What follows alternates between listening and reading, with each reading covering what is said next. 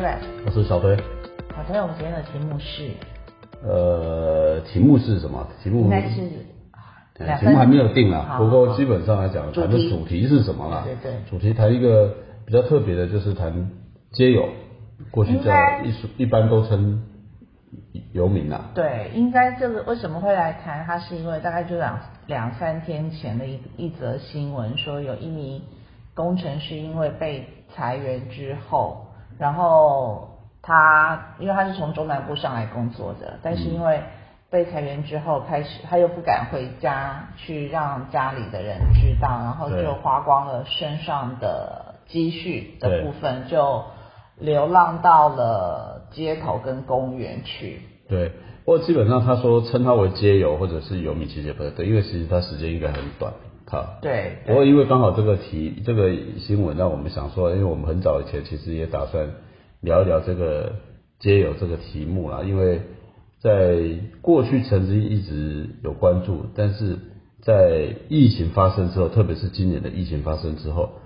会更明显。那只是后来也一直没有一个比较适合的切入点。对，那一直到这几天，刚刚这个新闻出现了，然后那我们觉得说，那我们也许可以回过头来聊聊这个题目，因为他这个这个刚刚讲的，我们暂时还是称它为街友啦，因可是他可能因为他的时间很短嘛，他只是流落几天在外而已哈。应该是说，其实应该看起来，我们找到的资料来讲是说，政府部门跟法律条文习惯称街友，那 NGO 的一般组织倾向用街友。不是的，哦，政府政府是称游民，NGO 这些组织是用街友。那还有一个是有一个叫芒草星的一个协会，他们比较倾向用无家者。啊，这个是先讲名词定义啊。我刚刚讲的意思就是说，刚刚为什么引起这个话题，是因为是说那个人有几个特色，跟我们一般大概刻板印象中面去认定的，不管你叫游民，要叫街友，或叫无家者，对，啊，都有一些不太一样的地方，就是说，一他中年，二他其实是一个具备一定技能的工程师，他只是被裁员了，所以他基本上来讲，他是有工作能力的。他是有工作能力的。对，那当然了，那他都会，呃，应该讲说，即便是如他在劳动力的中间，然后有工作能力，他都有可能面临变街友的状况。就突然有一天，他就失去了工作。对，那失去工作之后来讲，他自然会变成是街友，所以我们才会说啊，我们来讨论这样子。那确实，刚刚讲了，不管你叫游民或是街友或者无家者，呃，这个问题我们刚好趁这个时候来聊，但我们这边会称为街友好了啦，然后就统一叫称为街友。那各位刚刚讲的，我想想刻板印象的意思就是说，我们一般听到街友，那当然觉得说他可能呃很多的刻板印象会出来。你听到街友，你会觉得是什么？如果还没有看这些调查报告的话，你的想法是什么？你你你的印象中街友应该是什么？长什么样子？长长的头发，然后呢？对啊，然后衣服上可能不是这么的整齐嘛，啊对，然后大部分在哪里看到比较多，可能就在有些在地下道，有些就是在一些纸板上吧，就是大概是这样子吧，年纪稍长一些对啦，，但不管是长什么样子，我相信多数人可能没有真正，你不是做社工的，你不是真正去了解过的，我相信多数人其实对街友没有太好的印象。对，我我认为这个应该是很大多数可能会认为他们还甚至于说破坏了误解啊，很多的误解。我们当然也不否认啊，但是呃，我们呃经过当然了解之后来讲，或者慢慢去研究以后，其实我们还是开始用一些比较中性的数据或者是客观的的状况，让大家来认识说，它可能跟你想象的不太一样。对，好吧？第一个刚刚讲的部分来讲的话呢，其实呃，我们一开始其实的那个工程师对没有错，因为街友不见得都是大家想象中，他一开始他一开始他就就是想做街友，对，所以说他甚至很多的街友会像刚刚那个工程师是一样的，有的就是去社工他们去调查或者他们去接触，很多人甚至是曾经是老师哦，那曾经因为也是医生，还有卖电脑的百万房仲、作家，其实这些人其实都有，也就是说皆有的这个组成，好像是一个缩小版的一个一个一个社会的人口结构。对，它其实是一个在一个城市里头相对比较弱势的。这个弱为什么会造成他自己比较弱势？大多数现在看起来是一种就是年纪嘛，年纪大了之后，他失去了一些他比原本他可以谋生的一些技能，得到呃，是不是因为年纪大了造成，或者是说？呃，因为原因造成了他们变街友，但是随着年纪之后来讲，他更难脱离街友。对，就是更难了。对，但我要讲的意思是说，这里面来讲话呢，有很多人跟我们想象中，他一开始不是，那他一开始其实也曾经是我们认定的一个社会中间或是好的一个精英分子，但变街友了。嗯，对不对？那当他变成街友之后，那就回到我们刚刚要提的，就是说，哎，那这些人可能好。大概的年龄构成是吧？年龄的构成大约平均年纪在五十二岁。那集中在哪里？集中在就是我们的六都。那其中以台北市来讲是数量最多的地方。内对，就是说在内政部的调查里面来讲话呢，大概呃，如果从年龄层来讲话呢，大概是五十二岁了。对，平均的年龄。对，那教育程度。呃，大概在国中还以下。对，就是百分之七十的这些街友们，他们的教育程度就是在国中以下。对，那是内政部二零一三年的一个报告啦。另外一个我看到的是另外一份报告，是在于一个社服团体他们做的。他们做的部分来讲，要大概如果一百个人来看的话，三十四个人因为是年纪的关系，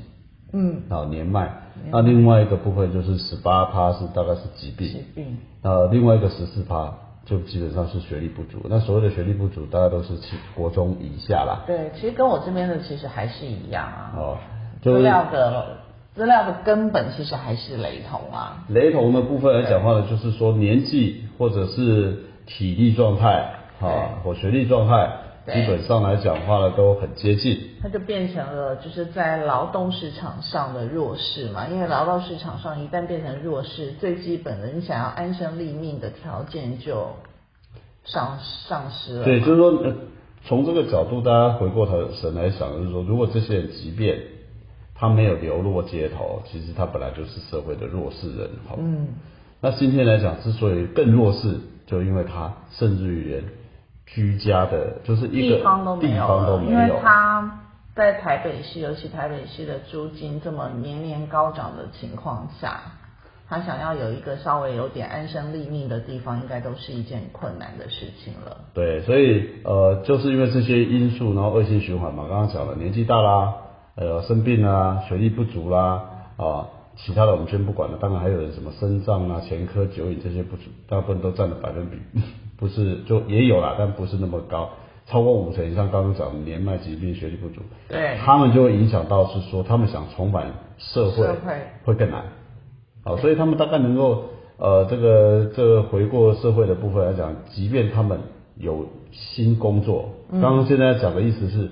事实上来讲，各位不要以为说街友，你看到他在这个地下道躺在晚上睡觉啊什么，其实有相当的程度的街友，其实白天是有工作的。对，是的，对不对？对，大概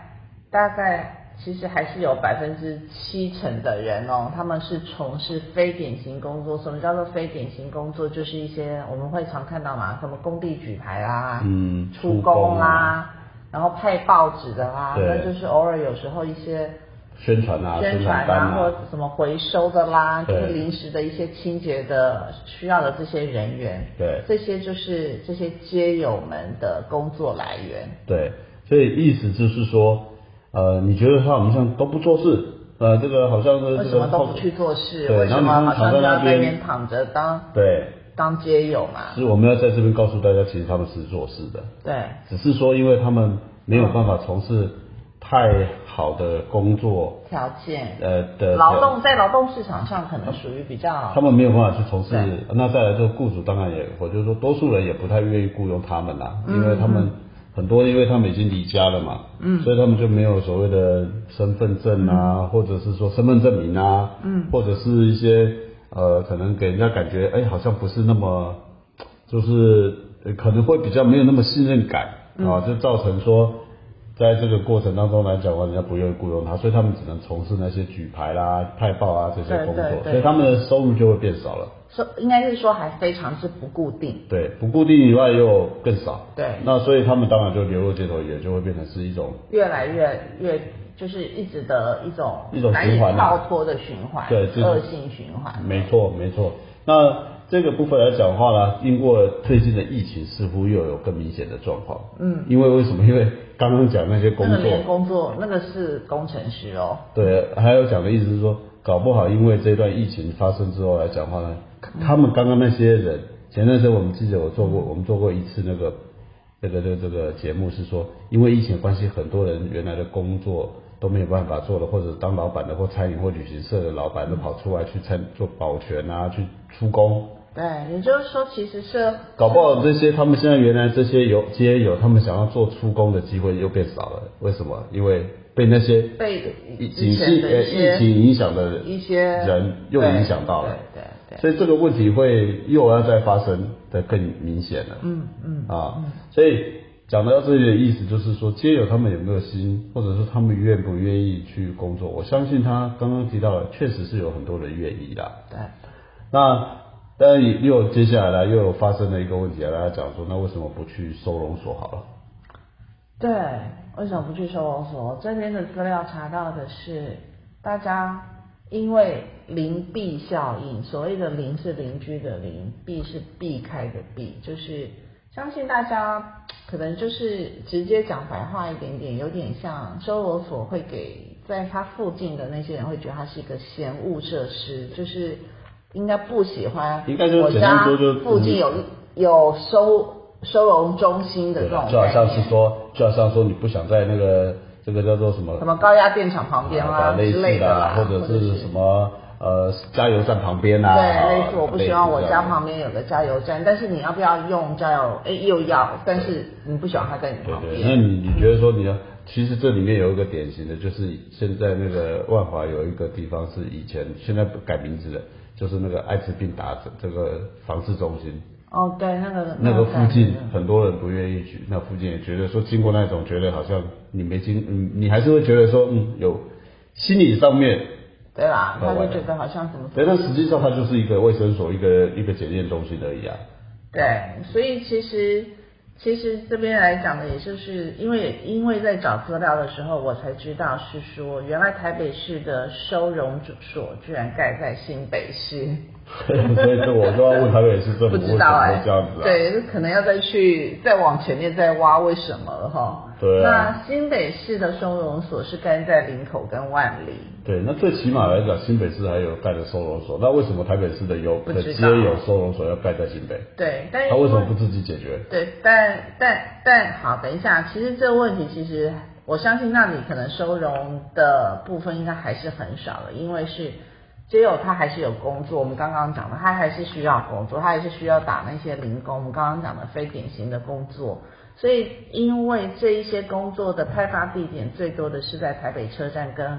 万华公园、Manga 公园这里哦，会有人派工，所以因为那里太远了，所以没有人要去。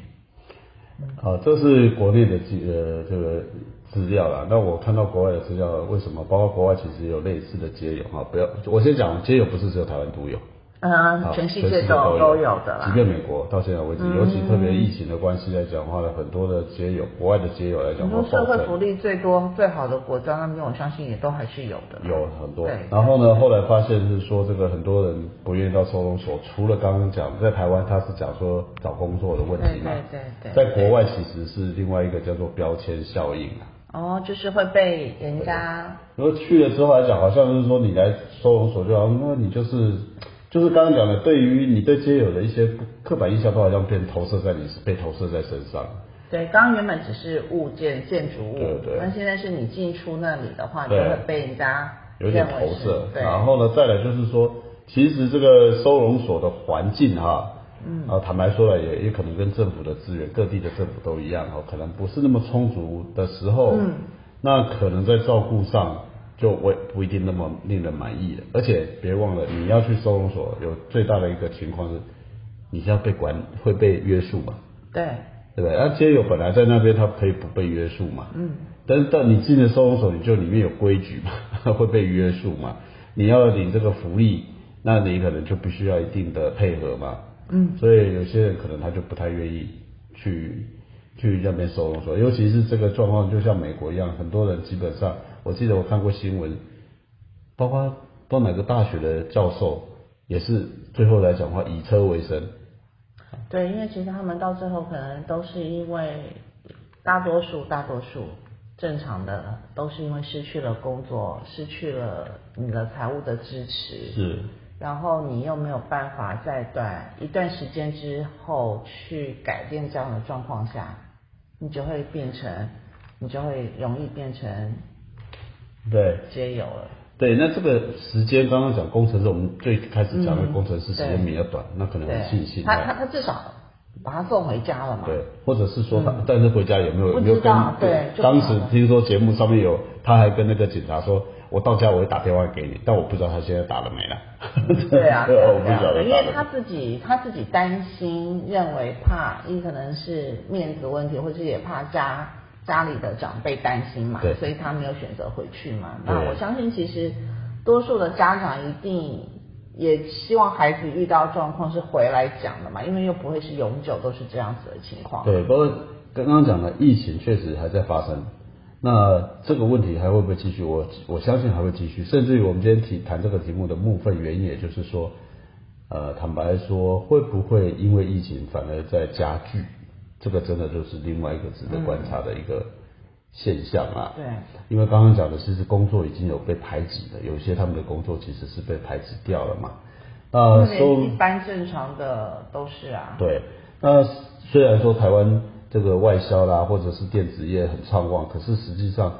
我们刚刚讲的这一群人，他们原来就是属于比较劳动力比较没有不足的那一群。对，那他们怎怎么样？在劳动市场上比较不是有优势的啦。对，所以这个景气的复苏，其实对他来讲，会不会很快的带来一个效益？其实就真的是有问号啦。嗯，啊，那我相信这个呃各国政府也好，都在解决，都在想办法解决啊，所以就会发生的是说，为什么会发生？当然了，大家都要讨论，每次讨论这个问题都是社会福利网嘛，社会福利制度嘛，对。对，呃，不过我倒是看到了另外一个一个蛮好呃一个资料，这个是芬兰的资料，嗯，那我先还没讲芬兰之前，先跟刚刚谈提到的，就是说大家都觉得是收容中心嘛，哎，我们想办法提供他温饱啦，给他有地方住啦，啊，那或者是怎么样媒介他工作啦，对，那可是都有面临到一个问题，就是说 他们基本上，呃，刚刚讲收容所没有太多人要去，再来收容的人数也会有限，对，呃，再来就是他们床位不够床位不够，甚至于说搞不好还有一些收容所其实是有设条件的，你才能进到收容所，你还不见得完全能进去。嗯，那这种情况之下来讲的话呢，这个各国大概目前都是采取这个方式，唯一比较例外的是我看到的是像芬兰，啊，嗯，那他到底怎么？芬兰那边的做法，他们就发现说，其实刚刚提到的这些人呢，中年或者不要讲中年，就是年纪上面的限制，有疾病，然后呢，他们可能学历不足。说实话，即便他们不是无家呢，他们还是在劳动市场里面的弱势。对，但是他们跟这个一般人的差别，真的就是在无家这一件事情上，没有住的地方这件事情上。所以芬兰政府他们现在做法是，我先设法让每一个人有地方住。哦，先讲不是收容所哦，他是给他房子住哦，嗯，而且呢，他们的给房子住的部分是一个没有条件的，就是你只要没有房子住，我就给你房子住。刚刚提到的很多国外的社会服务团体来讲话，都是要有条件，台湾也一样。我相信要今天我们投票也会都要求要设条件嘛，嗯，他们没有。然后呢，他们做过几年之后来讲话呢，他们陆续提供了很多房子。刚开始来讲话，这成本高了，因为给人家住嘛。对啊。可是这样的话，那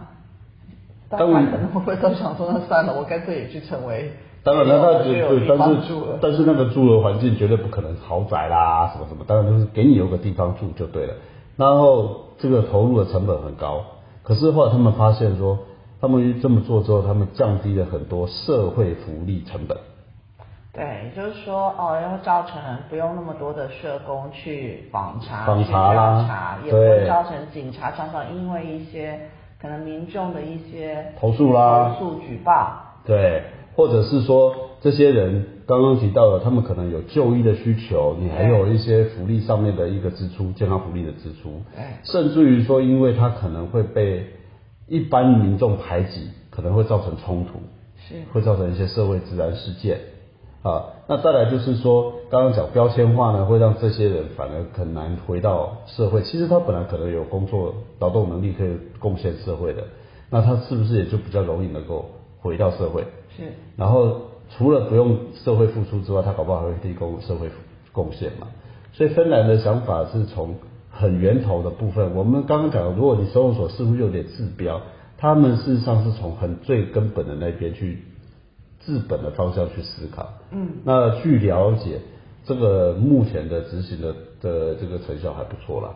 啊，所以这个可能也提供给大家一个怎么说，就是给给大家一个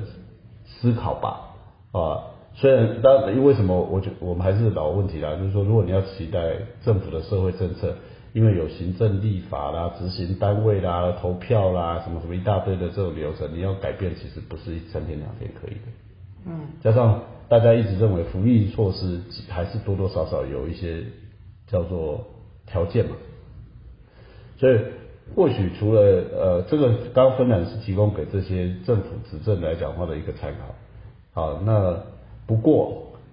我们倒是有发现说，台湾还是有人开始在做这些事情。哦，因为在这个我们找资料的过程当中呢，呃，有一个单位啊，他们做了一些接友辅，有一个单位在做一些接友辅助的计划。啊，这个单位的部分来讲话呢，他们可能他们就是长期在扶持这个协助接友的一些呃辅助的支持啦。我先讲，他们不是我们干爹，他们没有，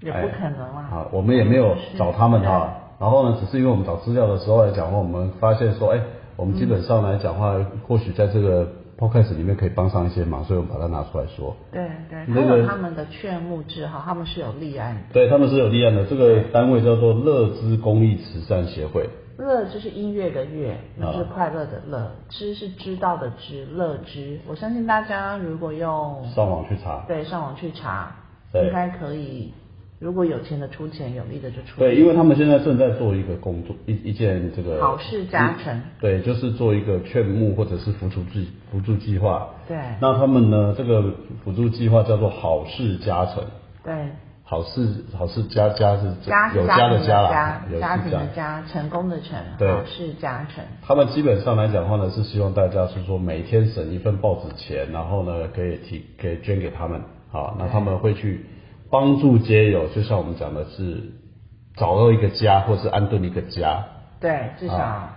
那这种情况之下来讲，其实符合我们刚刚讲的那个芬兰的那样的一个想法。情况嘛，那情况。至少有个地方现对对对对对，因为刚刚提到的皆有的过程当中，尤其是最近我们发现，其实还有很多是属于我们原来认定弱势，他可能快要变单皆有的。我们听到了很多，我们看到我找到资料说有单亲。的妈妈带着小孩，他他因为已经真的没有收入，他一定会被赶出住处、租屋处。那你想想看，他当他被迫离开的时候，那他一定就变街友嘛？对啊，如果他没有任何亲朋好友可以收容他们，对，那他一定会变街友嘛？那当然他就又变成是另外一个无家者嘛？对，啊，所以刚刚提到的最后我们要提到的是说，今天的节目主要是。拿出这个议题，但是也刚好我们发现了说这样的一个机会，啊，那或许这个街友辅助计划，我们不知道能不能帮上忙，那但如果你能帮上忙，那你也愿意，那或许你可以去上网查一下，叫刚刚讲乐知嘛，乐之或是乐之都可以，我不知道乐之，音乐的乐哈，音乐的乐，快乐的乐嘛，对对对，知道的知，对。知识的知是，然后呢，他们确实目前刚好有一个叫“皆有辅助计划”，好叫“好事加成”。如果你有兴趣，你也可以协助一下。是。那呃，皆有本身，他从刚刚讲，他谁都可能变接友。对，其实我相信大多数的人是不愿意的，对，都是被迫不得不的啦。对。那既然有可能变接友，我相信每一个变接友的。绝大多数也可能想走出来，对，所以或许今天的节目只是在扮演一个传达的角色，嗯，是。好，那我们不知道能帮什么忙，但我们至少把这个讯息传达出来。我们自己也可以去捐款啊。我们也可以捐款啊，好，这个对我们来讲不是太大的事情，对好不好？那我们今天主要的节目就先到这里喽。是，好，谢谢大家，谢谢大家，拜拜拜拜